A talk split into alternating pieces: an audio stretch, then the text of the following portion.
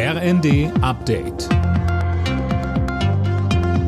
Stündlich neu. Auf den Punkt informiert. Ich bin Dirk Jostes. Guten Morgen.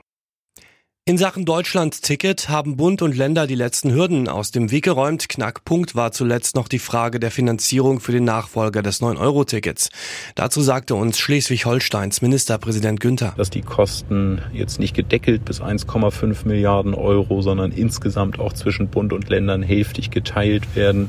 Das war beim letzten Mal mündlich besprochen. Jetzt ist es schriftlich auch nochmal in einem Beschluss bestätigt worden. Und ich glaube, jetzt ist wirklich die Grundlage dafür geschaffen, dass Ticket auch umzusetzen. Nach der Reichsbürger-Razzia kommt die Sicherheit im Bundestag auf den Prüfstand. Bundestagsvizepräsidentin Göring-Eckardt sagte den Funke-Zeitungen, da es bei diesem Netzwerk eine Verbindung zur AfD-Fraktion gab, wird geprüft, welche Sicherheitsvorkehrungen angepasst werden müssen. An den EU-Außengrenzen soll es Geheimgefängnisse geben, an denen Asylsuchende eingesperrt und häufig misshandelt werden. Das zeigen Recherchen unter anderem des Spiegels. Mehr von Anna Löwer. Erstmals sollen Journalisten Aufnahmen von solchen Gefängnissen gemacht haben. Von Asylsuchenden heißt es, Geflüchtete würden teilweise mehrere Tage lang ohne Wasser und Essen eingesperrt, bevor sie dann wieder über die Grenze zurückgeschickt werden. Laut den Berichten soll das Ganze auch unter den Augen der EU-Grenzschutzagentur Frontex passieren.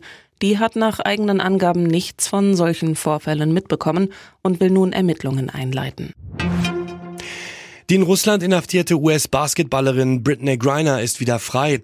Beide Länder haben sich auf einen Gefangenenaustausch geeinigt. Im Gegenzug kommt ein russischer Waffenhändler frei, der in den USA im Gefängnis saß. Wer löst bei der Fußball-WM das erste Halbfinalticket? Die Frage stellt sich heute Nachmittag. Da treffen im ersten Viertelfinale Vize-Weltmeister Kroatien und Brasilien aufeinander. Am Abend treffen dann Superstar Lionel Messi und Argentinien auf die Niederlande.